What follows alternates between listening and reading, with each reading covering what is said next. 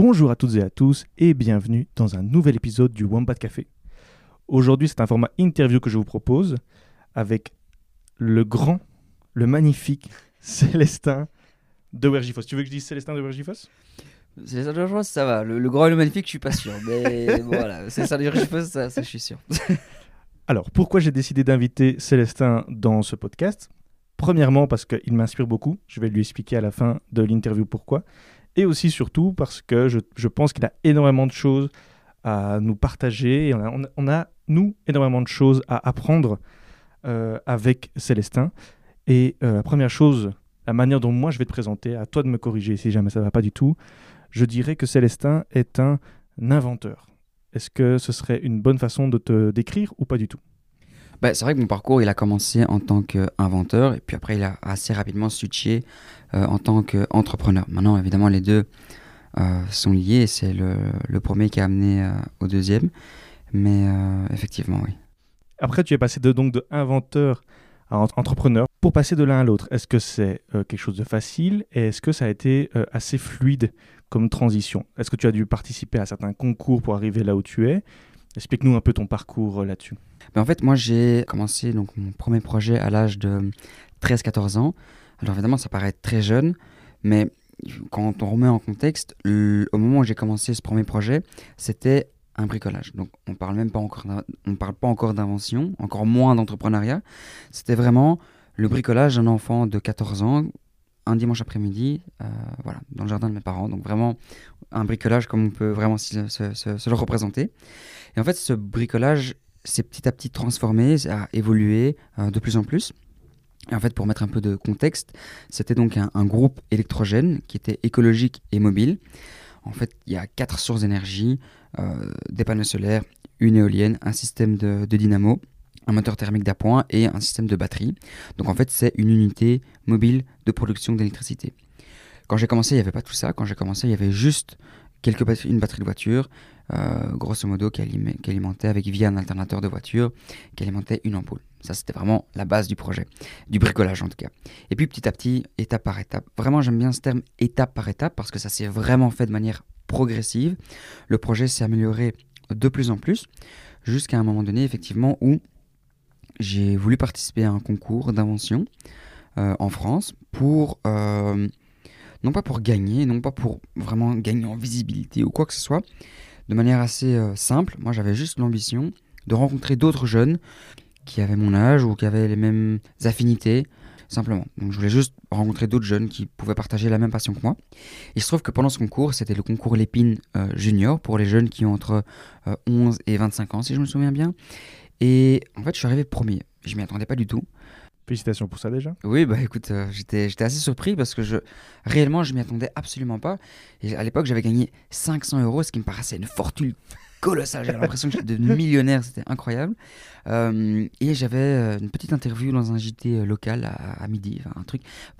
Objectivement, c'était pas grand chose, mais ça m'a tellement motivé qu'en fait, à 14 ans, bah, j'ai voulu aller beaucoup plus loin.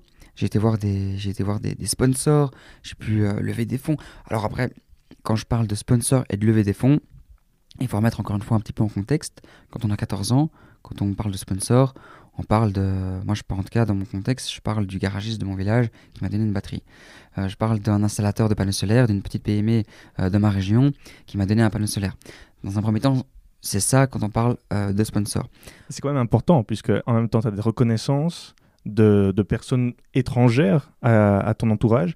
Et en plus de ça, tu reçois quand même une certaine aide, on va dire l'avancée, le, le, petit déclic en plus pour pouvoir avancer dans ce projet. C'est un peu ça, non? Oui, tout à fait. Moi, c'est clairement, c'est très clairement ce, premier concours qui a été un déclic, puisqu'en fin de compte, tout, toutes ces personnes que j'ai contactées, j'ai pu les contacter avec quelque chose, de tangible. Et en fait, en général, de manière, de manière globale, quand, euh, quand quelqu'un a un projet à défendre, euh, dans, dans, en entrepreneuriat de manière très très générale, dès qu'il y, qu y, a des premiers éléments de validation, ça devient beaucoup plus simple de convaincre une deuxième personne.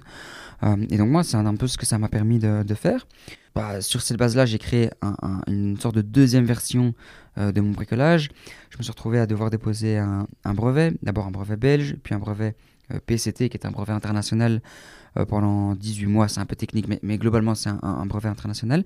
Et puis, euh, je me suis retrouvé à, participer à un deuxième concours d'invention qui cette fois-ci était adulte et à l'échelle européenne. Pareil, j'ai eu la même expérience mais à une autre échelle. Encore des un peu de visibilité médiatique. j'ai aussi été primé à, ce concours. Et puis en fait, ça m'a amené à ce moment-là à rentrer en contact avec une usine qui a fait un prototype industriel à ce, moment-là, je me suis retrouvé à l'âge de 15 ans à avoir un, mon, prototype qui sortait d'une usine qui n'avait plus rien à voir avec euh, mon bricolage. C'est un peu à ce moment-là que je commençais à parler d'une invention et plus d'un bricolage. Donc, parce que c'était plus un bricolage, c'était une usine qui, qui l'avait faite. Et puis, euh, et puis enfin, j'étais à un dernier concours d'invention qui était le concours Lépine euh, international à Paris. Là, c'est beaucoup plus grand, il y, y avait 650 participants. J'ai eu beaucoup de chance parce que j'étais le plus jeune participant. Et là, je suis arrivé troisième. Pourquoi tu dis que tu as plus de chance euh, parce que tu es jeune? Ah bah en fait parce que effectivement c'est une bonne réflexion parce que souvent des jeunes ou plus, d'adultes que de jeunes en fait. Mais souvent les gens plus maintenant, parce que là, je suis, forcément, j'ai plus 14 ans, mais, mais souvent les gens m'ont demandé Ah oui, mais est-ce que c'est pas trop dur d'être trop jeune, etc. Et en fait, ben non, au contraire. Quand je dis j'avais de la chance, j'étais le plus jeune, c'était une vraie opportunité. Parce que le fait d'avoir été aussi jeune, c'était. En fait, c'est atypique, évidemment. Avoir 14 ans, enfin là, j'avais 15 ans en l'occurrence, mais avoir 15 ans et gagner le troisième prix d'un concours sur 650 participants, c'est plus impressionnant d'avoir 50 ans et, d'arriver troisième. Et donc, en fin de compte, ça m'a beaucoup aidé. Ça m'a beaucoup aidé à, avoir cette, visibilité, à avoir cette espèce euh, de, momentum en fait qui a été créé autour du projet. Donc, c'est pour ça que finalement, moi, ça a été vraiment une énorme opportunité de le faire aussi jeune finalement. Pour moi, ça a vraiment été une force largement plus euh, qu'une faiblesse ou qu'un frein ou que peu importe quoi d'autre. Donc euh, voilà. Et puis ensuite, en revenant de, de, ce dernier concours, Là, j'ai pu euh, euh, aller chercher des, vrais sponsors, des vrais fonds et puis euh, des vrais partenariats, entre guillemets. Je dis des vrais par rapport à. Le libraire de ton village serait pas content d'entendre ça. Hein. Oui, oui, effectivement. Mais, non, je dirais à une autre échelle, évidemment. À l'échelle, à, ce moment-là, plutôt d'un entrepreneur, puisque c'est à cet âge-là que j'ai créé ma, mon entreprise, qu'on a été chercher des, fonds pour. Pour vraiment développer le projet en tant que start-up euh, pur et dur, quoi, et non plus en tant que bricolage ou invention, etc. Et donc cette jeune expérience, elle t'a permis de créer avec deux autres personnes un groupe, une sorte d'entreprise, de collectif qui s'appelle Young Change Maker. C'est comme ça que j'ai rencontré euh, Célestin. C'est à travers ces différentes conférences qui se passaient un peu partout à Bruxelles et en Belgique, enfin en tout cas dans la francophonie. Et donc j'ai pu rencontrer Célestin comme cela. Donc je te propose que tu nous présentes un peu ce projet Young Changemaker, euh, peut-être une petite historique de ce que c'est et d'où vient cette envie de vouloir faire Young Changemaker. Alors oui, effectivement, euh, maintenant les, les, Young Changemaker n'a pas été créé directement suite à, ce premier projet, parce que finalement, euh, à 17 ans, je me suis retrouvé à, partir travailler à Londres dans, dans une start-up, puis je suis parti à Boston, et puis, après je suis rentré euh, en Belgique. Et là, je me suis posé la question, bah, finalement, qu'est-ce que je veux faire par la suite? À ce moment-là, j'ai décidé de commencer mes études de bio-ingénieur euh, ici en Belgique. À ce moment-là, j'avais, enfin, c'est toujours une ambition que j'ai aujourd'hui, mais j'avais commencé ça avec la volonté de pouvoir continuer dans la voie de l'entrepreneuriat, mais lié au domaine de la santé de manière la plus large possible, de la santé et de l'environnement. Et donc, évidemment, pour moi, ça a été une évidence de pouvoir faire euh, ces études de, de bio-ingénieur. Et puis à un certain moment, en fin de compte, je me suis retrouvé à rencontrer deux, autres, deux autres personnes, euh, Nathan Soret et Darby Lubamba, qui sont deux, en fait, qui sont les deux personnes avec qui on a créé ce, projet Young Changemaker. Initialement, on s'est rendu compte qu'on avait soit des amis, des potes ou bien simplement des connaissances qui nous inspiraient réellement. Et on avait, cette, on, on avait un petit peu cette frustration, il faut, faut dire qu'on était quatre ans en arrière, hein. on avait un peu cette, cette frustration de on se rendait compte que ces personnes n'étaient pas forcément mises en avant, euh, que leur parcours était vraiment impressionnant, mais encore une fois, pas suffisamment connu. Euh, et c'est comme ça qu'on a créé cet événement, notre tout premier événement Young Changemaker, qui était une conférence. On l'a organisé dans le Parlement de la Fédération Wallonie-Bruxelles, euh, ici en Belgique. Et on a, en fait, on a, eu, on a eu beaucoup de chance parce qu'on avait, le jour même, une petite interview dans le, sur le JT de RTL TVI. Ce qui a fait que juste après l'événement, on a eu des dizaines et des dizaines de messages de gens qui nous ont demandé Oh mince, j'ai raté la première, ah, il faut absolument que je m'inscrive à la deuxième, est-ce que vous pouvez nous dire les prochaines dates, etc. Donc là, par, par la force des choses, vraiment par la force des choses, puis on a créé une deuxième, un deuxième événement, un troisième, etc. Et c'est vraiment comme ça que le projet a Ah. commencé. Ouais. Donc c'était pas prévu en fait à la base de continuer dans ce projet, c'était juste un projet, euh, on va dire, euh, c'était éphémère quoi. Au début, c'était vraiment ponctuel. Alors, on s'est dit, bah oui, si c'est bien et si euh, c'est chouette, on- on avait. On ambitionnait probablement de, continuer, mais on n'en avait même pas parlé entre nous. Donc moi personnellement, je me disais oui, ce serait chouette qu'on continue. Je suis certain que Derby Nathan avait la même ambition, mais c'était absolument pas euh, prémédité entre guillemets. Donc ces retours vous ont en fait rassuré dans ce côté, on va continuer dans notre ambition. euh. Bah, ça nous a rassurés, surtout on n'avait pas trop le choix. Quoi. On avait vraiment des dizaines Ah ouais, de personnes qui nous ont dit ah, je, dois absolument, je voudrais absolument venir à la, à la suivante. Quoi. Donc, donc ouais, non, vraiment, on a, c'était assez, on s'est même pas posé la question de dire est-ce qu'on continue ou pas. En fin de compte, ça a été, ça a été vraiment naturel, vraiment très très naturel. Euh, et donc c'est comme ça que le premier, euh, premier événement euh, a vu le jour, et puis après le deuxième, le troisième, etc. On a peaufiné, on a amélioré, on a, on a, on a travaillé nos, nos formats. Et en fait, très concrètement, parce que là du coup on n'a toujours pas expliqué ce que c'était, euh, ce qu'était le projet Young Changemaker. En fait, nous, notre objectif, c'est de mettre en avant des jeunes qui sont, dans leur domaine respectif, acteurs du changement. Quand je dis dans leur domaine respectif, ça peut être des jeunes qui sont dans l'entrepreneuriat, entre guillemets, pur et dur, ça peut être des artistes, des photographes, des journalistes, euh, ça peut être des, des scientifiques, en fin de compte, peu importe, tant que ce sont des jeunes qui arrivent à avoir un impact, peu importe l'échelle, à une échelle euh, très locale, nationale, globale, peu importe. Mais voilà, c'est des jeunes qui, à un moment donné, arrivent à changer les choses, à changer le monde à leur niveau, dans leur domaine. Voilà, nous, notre but, c'est de les mettre en avant, de fragmenter leur parcours, de rendre leur, par- leur parcours le plus euh, accessible possible. Parfois, on voit un jeune qui est excessivement impressionnant, mais quelque part, à chaque fois, cette personne, la plupart du temps, elle a commencé comme n'importe qui. Elle était étudiante ou pas, ou elle, avait, même pas étudiante, peu importe. Et en fin de compte, nous, on veut fragmenter ces parcours pour les rendre le plus accessibles possible et finalement pour vraiment inspirer un maximum de jeunes à se rendre compte que oui, c'est possible d'avoir un impact, oui, c'est possible de devenir acteur du changement, peu importe son domaine, peu importe son contexte. Alors, tu me parles de jeunes que tu as envie de mettre en avant. euh, Est-ce que dans ton organisation, enfin dans votre organisation, pardon, est-ce qu'il n'y a que des jeunes? En fait, dans le projet Young Changemaker, on travaille, on collabore énormément avec toute une, série de, jeunes qui sont euh, euh, étudiants pour la plupart, mais, pas uniquement, qui nous aident de manière ponctuelle sur tous les événements qu'on organise. Notre équipe, elle est constituée de, bah, aussi de jeunes. En fait, on se positionne un petit peu. bah, voilà, on a un projet qui est un petit peu par les jeunes pour les jeunes, dans le sens où bah, finalement, on n'a aucun. C'est bizarre parce que bon. euh, à 24 ans, on peut se considérer, 23, 24, on peut se considérer comme, comme un adulte. Moi, j'ai horreur de ça. je- Syndrome de la- du Peter ah ouais, non, mais je je ne me considère absolument pas adulte. Mais j'espère en être très très loin encore. Mais enfin, bon, peu importe. Ça, c'est un autre débat. Mais non, finalement, oui, c'est vrai que le projet, il est, il est, il est animé par des jeunes et, et fait vraiment pour des jeunes. Donc, on essaye vraiment de. Enfin voilà, ça, c'est ça, c'est vraiment notre, notre équipe. Elle est principalement constituée euh, d'étudiants. Qui est déjà venu dans, votre, dans vos conférences pour donner un peu un goût euh, aux auditeurs qui ne sont pas encore venus. Moi, je suis déjà venu, je sais quel est le calibre de vos invités, mais qui est déjà venu euh, dans vos événements? Qu'est-ce que vous avez prévu pour euh, la suite cette année?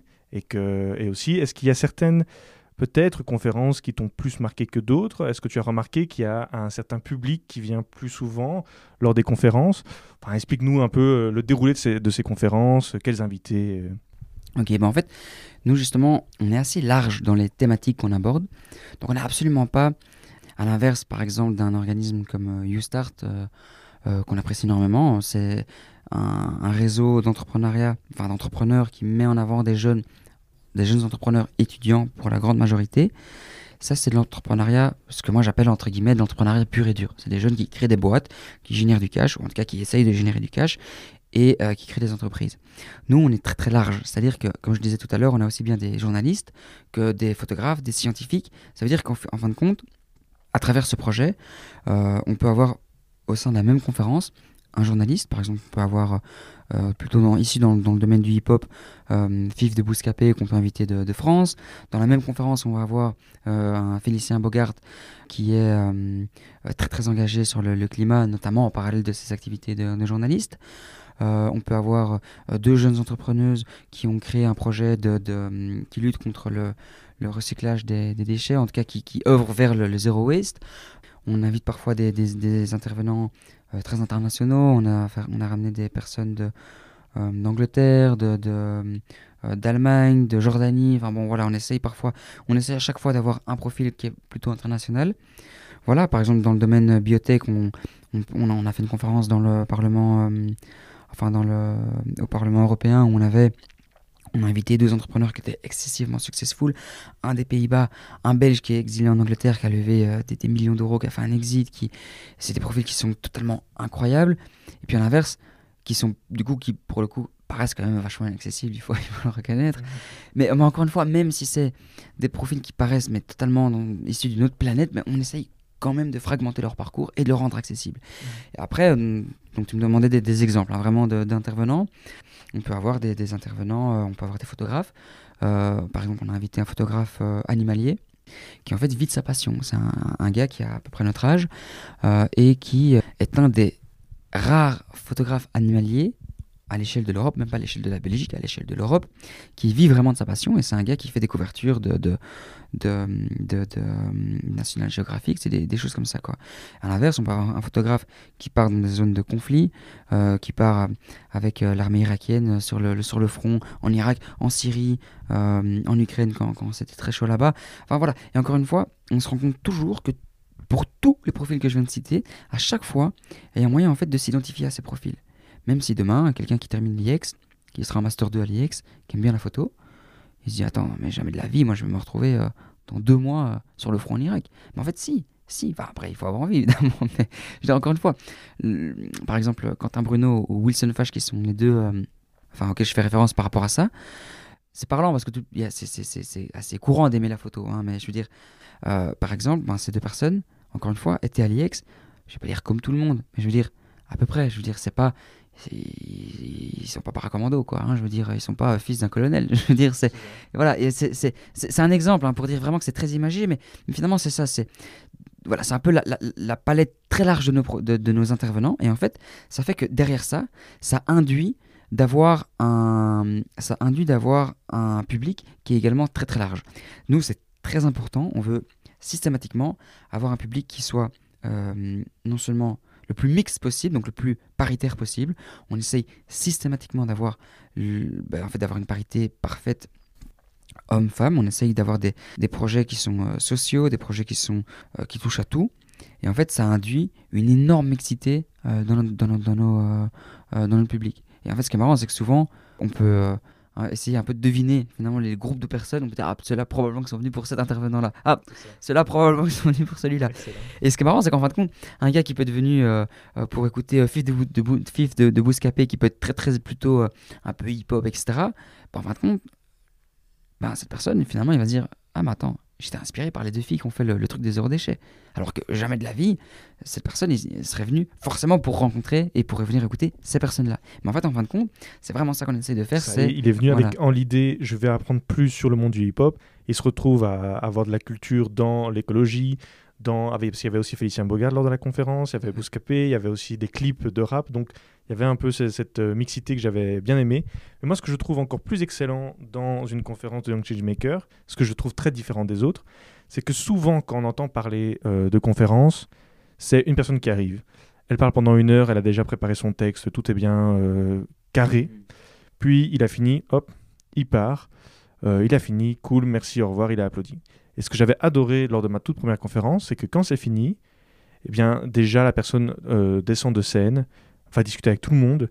Il y a un grand, une sorte de buffet, je ne sais pas si on peut appeler ça buffet, mais en tout cas, une petite, euh, un petit rassemblement avec tout le monde.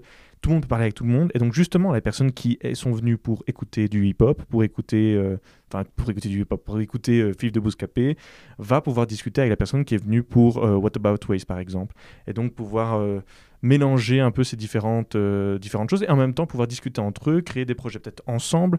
Et ça, j'avais adoré dans la conférence. J'ai l'impression que c'est un peu votre, euh, votre but, quoi, de, créer des liens entre ces, différentes, ces différents jeunes en Belgique.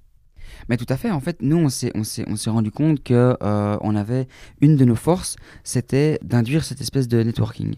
Et en fin de compte, c'est un peu le, contrat euh, qu'on a avec chacun des intervenants, c'est justement de se rendre disponible et on a en fait à chaque fois qu'on a ces, ces, ces, moments de, networking, eh bien en fait on a réellement des gens de notre équipe qui sont dédiés euh, au fait d'interconnecter tout le monde. Donc nous on, a vraiment un rôle de, de, forcer les gens à se parler entre eux en fin de compte, parce que c'est ça qui fait la richesse du projet. C'est ça qui fait la, la, la, richesse de participer à des événements. C'est ça que les gens sans parfois s'en rendre compte, mais c'est ça que les gens viennent chercher. Et donc, voilà, ça c'est vraiment quelque chose qui est pour nous très très important, c'est d'interconnecter au maximum tous les participants, non seulement entre eux, mais aussi avec les intervenants euh, qui sont venus écouter.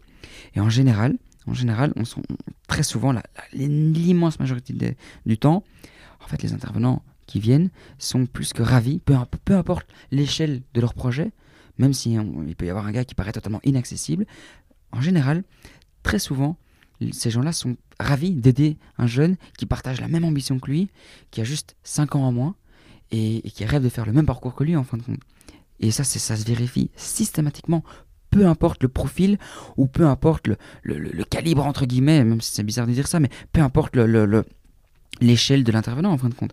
Et alors, ce qu'il y a, c'est que euh, on s'est rendu compte que c'était ça qui avait c'était une des grosses valeurs ajoutées euh, de notre projet. Et donc par rapport à ça, on est en train de, on a initié un, nouveau type de, de, conférence qui est plutôt axé euh, sur une dynamique de workshop.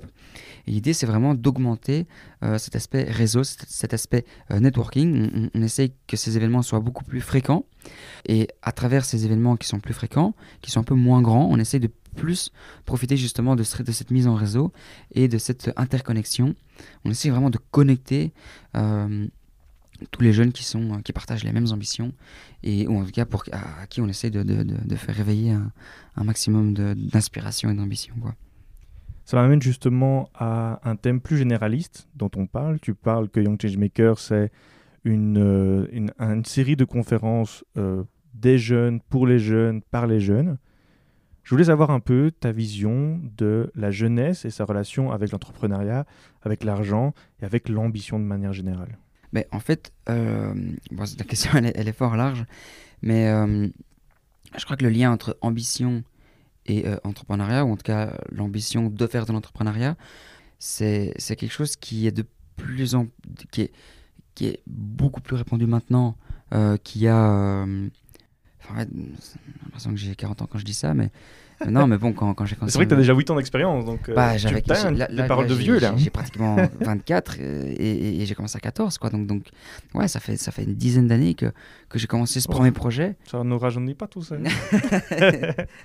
c'est assez, assez, en général, c'est assez insultant pour les gens qui sont plus vieux que nous, qui nous entendent dire ça. C'est pour ça que j'essaie de pas trop le dire, mais, mais bon, effectivement. Mais, mais en fin de compte, voilà, c'est il y a 10 ans, il y avait, il y avait beaucoup moins. Déjà, il n'y avait pas, il faut être réaliste, il n'y avait pas euh, d'incubateur pour étudiants. Tout à fait. Aujourd'hui, toutes les universités et même les hautes écoles de Belgique ont euh, une cellule entrepreneuriat, ont des cours sur l'entrepreneuriat, chose que j'ai toujours pas vraiment bien compris, mais enfin bon, il y, a des incubateurs en tout cas partout.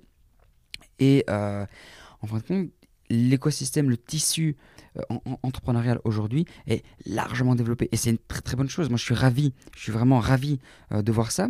Maintenant, je dirais, le, donc ça, ça, ça, induit une vraie ambition entrepreneuriale pour tout le monde. En tout cas, maintenant, il n'y a plus aucun jeune, il n'y a plus aucun étudiant qui euh, ne se pose pas à un moment donné la question ou n'a pas un, proche qui se pose cette question-là, de dire est-ce que je vais être entrepreneur ou pas? Donc ça, c'est vraiment magnifique. Oui, il y, a ces mimes qu'on voit souvent sur Internet de t'as pas un bon pote tant que t'as pas déjà avoir eu un projet d'entrepreneuriat avec, euh, avec une personne. c'est pas mal, c'est vraiment pas mal. Ouais, carrément.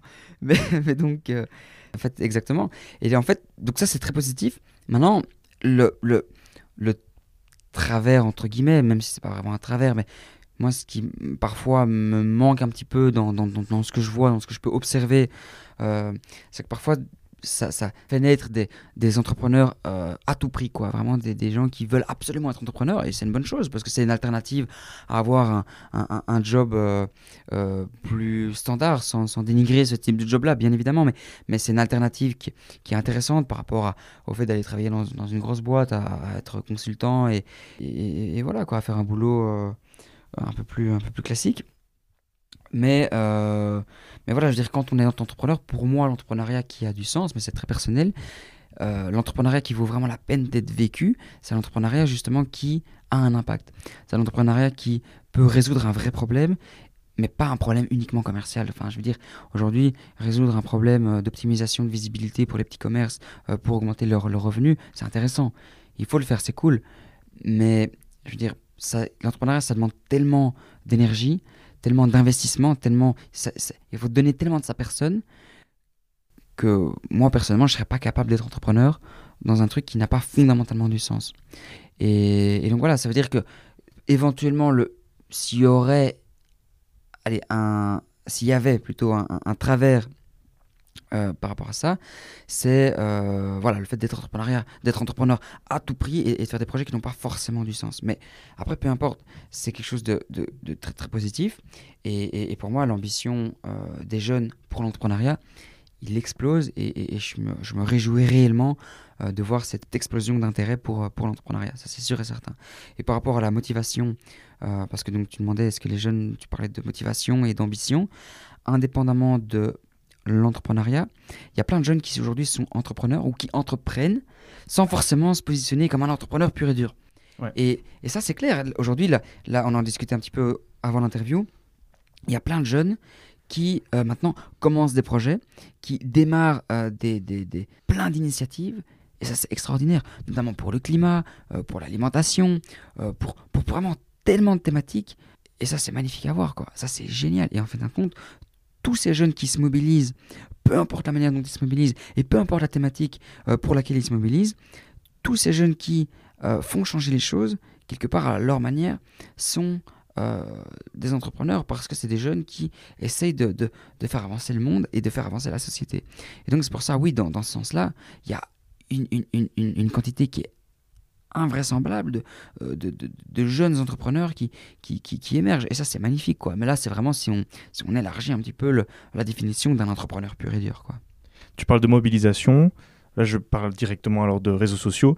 Est-ce que tu arrives à avoir une... Euh, cohérence et une corrélation entre les réseaux sociaux et l'entrepreneuriat qui commence, comme tu dis, de plus en plus à se développer? Est-ce que tu penses que ça peut aider un jeune à avoir les réseaux sociaux dans son envie d'entrepreneur? Pour moi, les réseaux sociaux, c'est un, outil qui est euh, incroyable quoi, pour, en tant qu'entrepreneur, pour plusieurs raisons. Non seulement ça permet du jour au lendemain, je veux dire, avec grâce, grâce aux réseaux sociaux, je parle pas d'Instagram forcément, je parle plutôt de, LinkedIn ou bien euh, de, même de Facebook, en fin de compte, peu importe. Mais je veux dire, c'est réellement, grâce à, ça, eh bien, en, alors c'est un peu bateau et logique, mais on est interconnecté avec n'importe qui, avec n'importe qui. C'est-à-dire que demain, on est tous libres d'envoyer un mail à n'importe qui dans le monde, pour peu que, je sais pas, il suffit de parler anglais, ou même pas, même dans la, dans la, dans, dans la sphère francophone, il y a déjà pas mal de, pas mal de profils. Il y, a Google Trad. Oui, puis oui, peu importe, quoi, je veux dire, mais aujourd'hui, n'importe qui peut contacter n'importe qui, le pire qui peut arriver, c'est de ne pas avoir de réponse. Je veux dire, on s'en fout, fondamentalement. Et, en contactant 10 personnes, je veux dire, il y en a au moins une qui va répondre. Et ça veut dire qu'aujourd'hui, on peut s'interconnecter avec n'importe qui pour tester un projet, pour euh, tester une idée, pour avoir du feedback sur un projet, pour, pour avoir des conseils, peu importe en fin de compte. Donc ça, c'est, ça, c'est génial.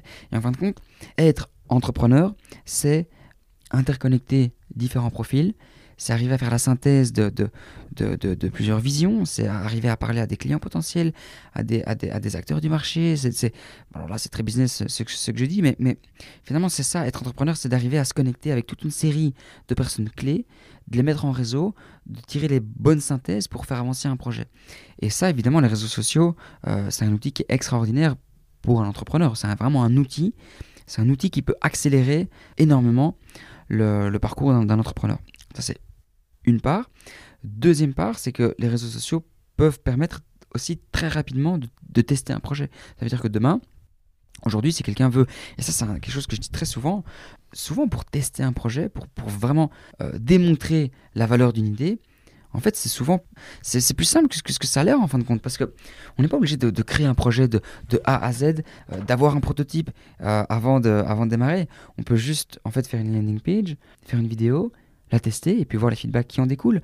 Faire une campagne de crowdfunding, si elle cartonne, bah, forcément, c'est une bonne validation pour le projet. Donc, en fin de compte, c'est vraiment un, énorme outil, quoi, clairement. Je crois que même il existe maintenant des programmes où en complétant certaines données, tu peux arriver à avoir déjà une estimation à peu près du, de l'investissement et du rendement que tu vas pouvoir faire ou de la, de la réussite que tu vas pouvoir avoir. D'un autre côté aussi, les réseaux sociaux permettent de créer des nouveaux business qu'on n'avait pas du tout avant. Enfin ouais, il existe plein de livres maintenant de nos jours où on parle euh, d'autonomie euh, du marché euh, grâce à l'e-commerce, on parle de, business. Amazon a créé plein de nouveaux emplois. Alors, je ne vais pas créer de, de, polémique autour est-ce que Amazon est bien ou pas. c'est discutable. Mais voilà, il y, y, a des choses qui se trouvent dans les réseaux sociaux qui sont, comme tu dis, donc très intéressantes et avec un gros potentiel. Ce qui m'amène aussi à une autre partie de cette interview qui est les réseaux sociaux. Il y a de très bonnes choses, mais il y a aussi des nouvelles personnalités qui ont, été, qui ont vu le jour sur les réseaux sociaux. Moi, je les appelle gourous de l'entrepreneuriat. Je ne sais pas comment toi tu les appellerais. Je pense à Gary Vee. C'est un peu lui que j'ai en tête, mais Elon Musk est un peu dans ce style-là. Et non, il y a, je crois qu'il y a euh, Tim Ferriss aussi. Bref, il y a plein de grands euh, gourous de l'entrepreneuriat qui adorent faire un peu cette formule du no pain, no gain, euh, hustle, hustle, thrive. Euh, je ne connais pas encore tous les mots-clés de leur type de, je sais pas comment on dit, d'exposer.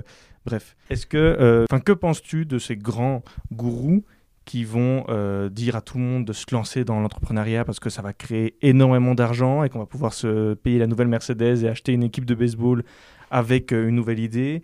Qu'il euh, faut travailler 20 heures euh, par jour pour arriver à ses fins.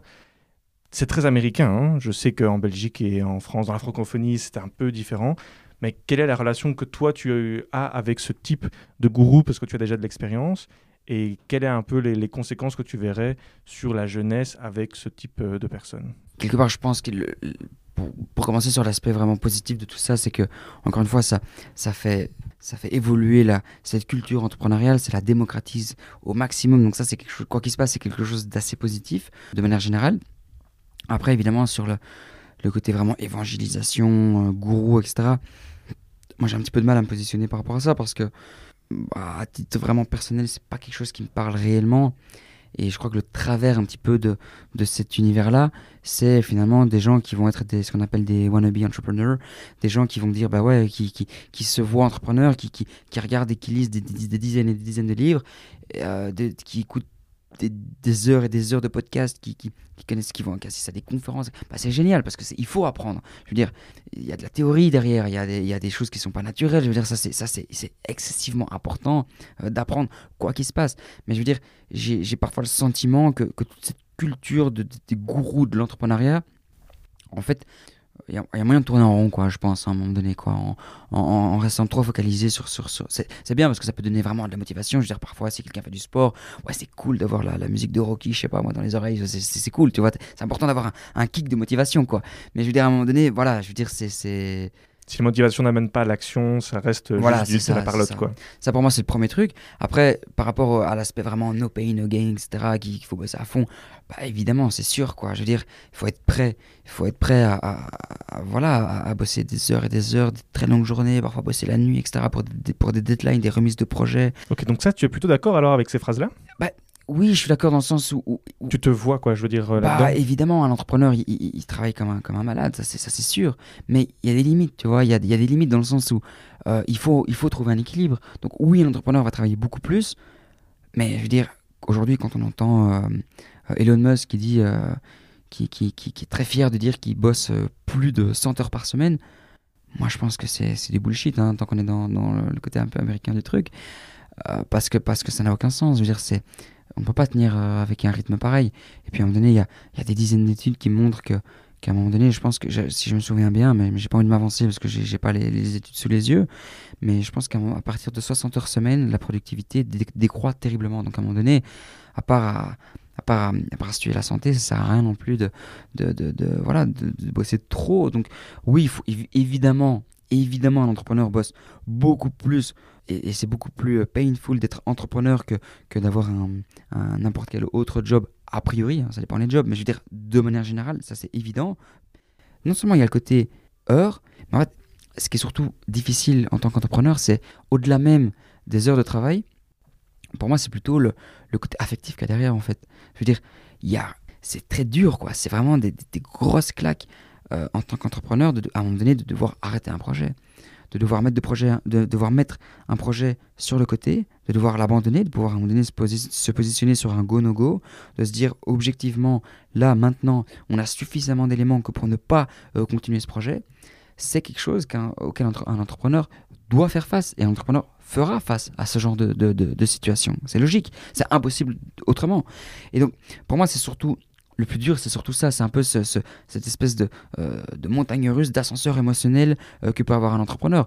Pendant la, même journée, de devenir euphorique euh, sur une levée des fonds, sur un truc super cool, sur une, validation, sur, sur un résultat qui tombe, peu importe. Et, trois heures après, de, de, se prendre une énorme gifle parce que parce qu'il y a un truc qui va pas du tout. Quoi. C'est, que ce soit avec un de ses cofondateurs, que ce soit avec une mauvaise nouvelle par rapport à un résultat. En fait, peu importe. Quoi. Et, voilà, pour moi, c'est dans la difficulté, c'est plus cet aspect-là, c'est le fait d'être porteur de projet. C'est vraiment quelque chose qui est, qui est pas évident, réellement, euh, au-delà de l'aspect euh, quantité de travail. Après, évidemment, évidemment, je veux dire, pour résumer, hein, c'est qu'un entrepreneur, oui, euh, travaille beaucoup, oui, un entrepreneur doit, doit, voilà, doit, doit savoir qu'il va passer par des phases qui sont, qui sont, qui sont pas cool, mais mais voilà, il faut un équilibre. Et donc, les extrêmes un peu à l'américaine, machin truc, avec Elon Musk qui, Enfin, ouais, non, il faut un équilibre. Et là, évidemment, ça me semble toujours trop, trop exagéré, quoi. Ça, c'est clair et net. Je voulais aussi parler avec toi, et là, je te cite dans un TED que tu as pu euh, animer, c'est comme ça qu'on dit? Animer un TED? Ouais, c'était un TEDx, quoi. Ouais, ouais. Animé ou euh, intervenu, enfin, peu importe. Ah oui, oui, c'est ça, intervenu. Euh, dans, dans, un TED, tu parles que les principaux obstacles que peut rencontrer, je dirais pas juste un jeune, mais en fait toute personne, c'est euh, quatre piliers qui seraient le temps, l'argent, l'engagement et puis la légalité. Alors je voulais un peu que tu expliques euh, pour euh, nos auditeurs qu'est-ce que tu entends par ces contraintes avec ces quatre piliers-là? Mais en fait, lors de mon premier projet, quand j'étais un peu plus jeune, effectivement, je me suis rendu compte que j'avais ces quatre problèmes. J'avais, j'avais pas le temps parce que, en fait, j'étais à l'école et j'avais des obligations scolaires c'était assez ennuyant parce que je devais être à l'école de, de, je sais plus si c'était 8h30 ou 9h, enfin bon, jusque, jusque 16h à peu près. De toute c'est les heures du bureau, quoi. Donc, je veux dire, c'est, c'était super contraignant pour moi. Donc, j'avais vraiment un problème de, timing, de temps. Et puis, bon, voilà, c'est, faire un projet, ça prend beaucoup de temps. Être à l'école, bah voilà, mine de rien, ça prend quand même un petit peu de temps. Et donc, euh, donc voilà, j'avais un, souci de, timing. Puis, j'avais un problème d'argent. Euh, je veux dire, j'avais pas d'argent de côté, forcément, j'avais 14 ans. Euh, c'est pas mes parents qui allaient investir dans, dans le projet et, et même même j'avais absolument pas envie je voulais fondamentalement être euh, voilà ne rien demander en, en, tout cas en termes d'investissement à mes parents. J'avais pas les, les compétences euh, parce que forcément, je veux dire, à 14 ans, on n'a pas les compétences pour, pour être entrepreneur. Et alors, il y avait un contexte légal, ben, j'étais mineur. Et donc, en fait, en Belgique, maintenant plus, parce qu'entre-temps, ça, ça, ça, a fait un peu bousculer les, euh, les codes et ça a fait un peu changer le, cadre juridique en Belgique. Mais en tout cas, à l'époque, j'étais confronté à un problème purement juridique. J'avais pas légalement l'âge légal pour pouvoir créer ma société. Et en fin de compte, le temps, l'argent, les compétences et le contexte, le, le contexte qui peut être, ben, là j'étais mineur, mineur d'âge, le contexte de bah, j'ai déjà une famille, je vais pas prendre des risques, attends, tu rigoles, j'ai deux enfants. Le contexte de dire ah bah attends, euh, je viens d'acheter une maison. enfin bref, on a compris le, contexte. En fait, ces quatre choses sont quatre très bonnes raisons de ne pas se lancer. C'est vraiment des bonnes raisons de ne pas démarrer un projet. Mais le problème, c'est que le temps, l'argent, les compétences et le contexte, on aura toujours ce problème.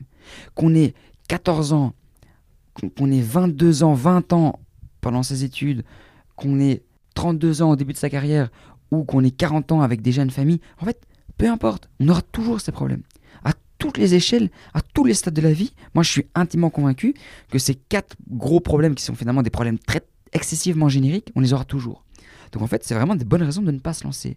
Et si on ne démarre pas à cause de un de ces problèmes, ben on ne se lancera jamais. Parce qu'on aura toujours ces problèmes. Je veux dire, et, tout, est proportionnel. Même si quelqu'un gagne excessivement bien sa vie, ben, probablement que le projet qu'il va lancer sera, sera proportionnel à l'argent qu'il a. il aura quand même ce problème d'argent. Enfin, je veux dire, c'est. Voilà. Donc, en fin de compte, ces quatre grands piliers doivent fondamentalement être perçus par un entrepreneur comme des, des données à valider, comme des, des, des, solutions à trouver, plutôt que des freins qui, en fait, sont encore une fois des raisons de ne pas démarrer un projet.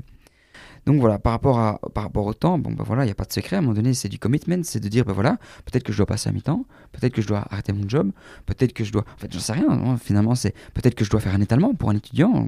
Il y a probablement beaucoup d'étudiants qui vont nous écouter. Ben, Aujourd'hui, oui, c'est possible, c'est un, un risque, Mais c'est quoi comme risque? C'est rien comme risque. Dire je vais splitter une année en deux pour essayer mon rêve, pour essayer de lancer mon projet, est-ce que c'est vraiment un risque Réellement? Vaut mieux prendre ce risque maintenant que quand tu as 45 ans et que tu vas perdre du temps pour tes enfants euh, ou pour n'importe quel totalement, autre. Mais totalement. Imagine, t'es à 40 ans, t'es devenu cadre, machin truc. Bah, c'est dix fois plus risqué que, que de faire un étalement, quoi. Je veux dire, il faut, il faut être réaliste. Je veux dire, donc, donc le temps, ben voilà, par exemple, l'argent, l'argent, c'est, c'est jamais, ça, ça paraît bizarre ce que je vais dire, mais l'argent, c'est jamais un problème pour un projet euh, d'entrepreneuriat. C'est une donnée à valider, mais c'est pas un problème. Si un projet est bon, il y a aucune raison que le projet ne- ne trouve pas à un moment donné des financements. Surtout en Belgique, euh, c'est assez facile avec des concours, avec toutes Mais sortes c'est un- d'aides. ouais, exactement, il y a des concours, il y a des aides, il y a, il y a du crowdfunding, il y a du mécénat, il y a des subsides, euh, il y a des subsides de- auprès de fondations privées, il y a des subsides publics, euh, il y a tellement de trucs quoi. Je veux dire, c'est, dire je, je le fais pas parce que j'ai pas l'argent, franchement c'est, c'est une excuse. Et, et souvent aussi, hein, ce, qui est- ce qui peut parfois débloquer euh, une série de personnes, c'est de se rendre compte que souvent on n'a pas besoin d'argent. Là, on pense qu'on a besoin d'argent pour démarrer un projet. Parfois, on n'en a pas besoin, dans le sens où Prenons par exemple l'exemple de quelqu'un qui veut démarrer un projet en plutôt euh, tech, euh, une app ou peu importe en fin de compte. Ben, oui, ok, développer une app ça coûte cher, ça prend du temps, il faut des compétences, mais faire une landing page ça coûte rien. Ça coûte rien. Je veux dire, faire une landing page avec Wix, ça coûte rien, c'est fait en 24 heures quoi. Donc, donc non, c'est pas un problème d'argent. Pour, pour, démon- pour démontrer la valeur d'un projet, en général, en général, je dis bien en général parce qu'il y a des exceptions bien évidemment, hein, mais, mais en général, on a toujours besoin, si pas d'argent, en tout cas de beaucoup moins d'argent que ce qu'on peut l'imaginer. Je parle bien de démontrer la valeur d'un projet. Euh, pour ce qui est des compétences, on n'aura jamais toutes les compétences. Par définition, si on démarre un projet, on n'aura jamais les compétences. Je veux dire, oui, ok, en biotech, parce que c'est un domaine qui, qui me parle beaucoup plus évidemment, je connais des gars qui ont démarré leur, leur, leur, leur startup biotech après un bachelier. Je connais des gars qui ont, qui ont créé leur biotech euh, après un master. Je connais des gars qui ont fait. euh, qui disent non, non, moi je fais d'abord mon doctorat parce que je dois vraiment bien connaître. euh, attends, je fais d'abord mon postdoc parce que je dois. Ouais, attends, si je suis prof, je pourrais vraiment. non, mais c'est la vérité. Non, c'est vrai, t'as raison, t'as c'est la raison. vérité. Et c'est pas une mauvaise approche. C'est pas une mauvaise approche. Mais je veux dire, à un moment donné, il faut trouver un équilibre. Mais à aucun moment, par définition, on n'aura jamais toutes les compétences requises pour, pouvoir démarrer un projet. Parce que ça nécessite une palette de compétences qui est tellement large, qui est tellement hétérogène, que non, à aucun moment, quelqu'un aura toutes les compétences suffisantes que pour démarrer un projet. Donc il faut pouvoir un peu prendre du recul par rapport à ça. Et puis, par, au- par rapport aux compétences, la solution, elle est très simple. C'est de s'entourer.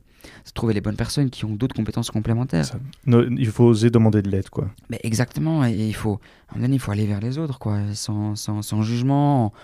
Puis voilà, et puis dans le pire des cas, c'est un feedback constructif. Et, donc, voilà, c'est...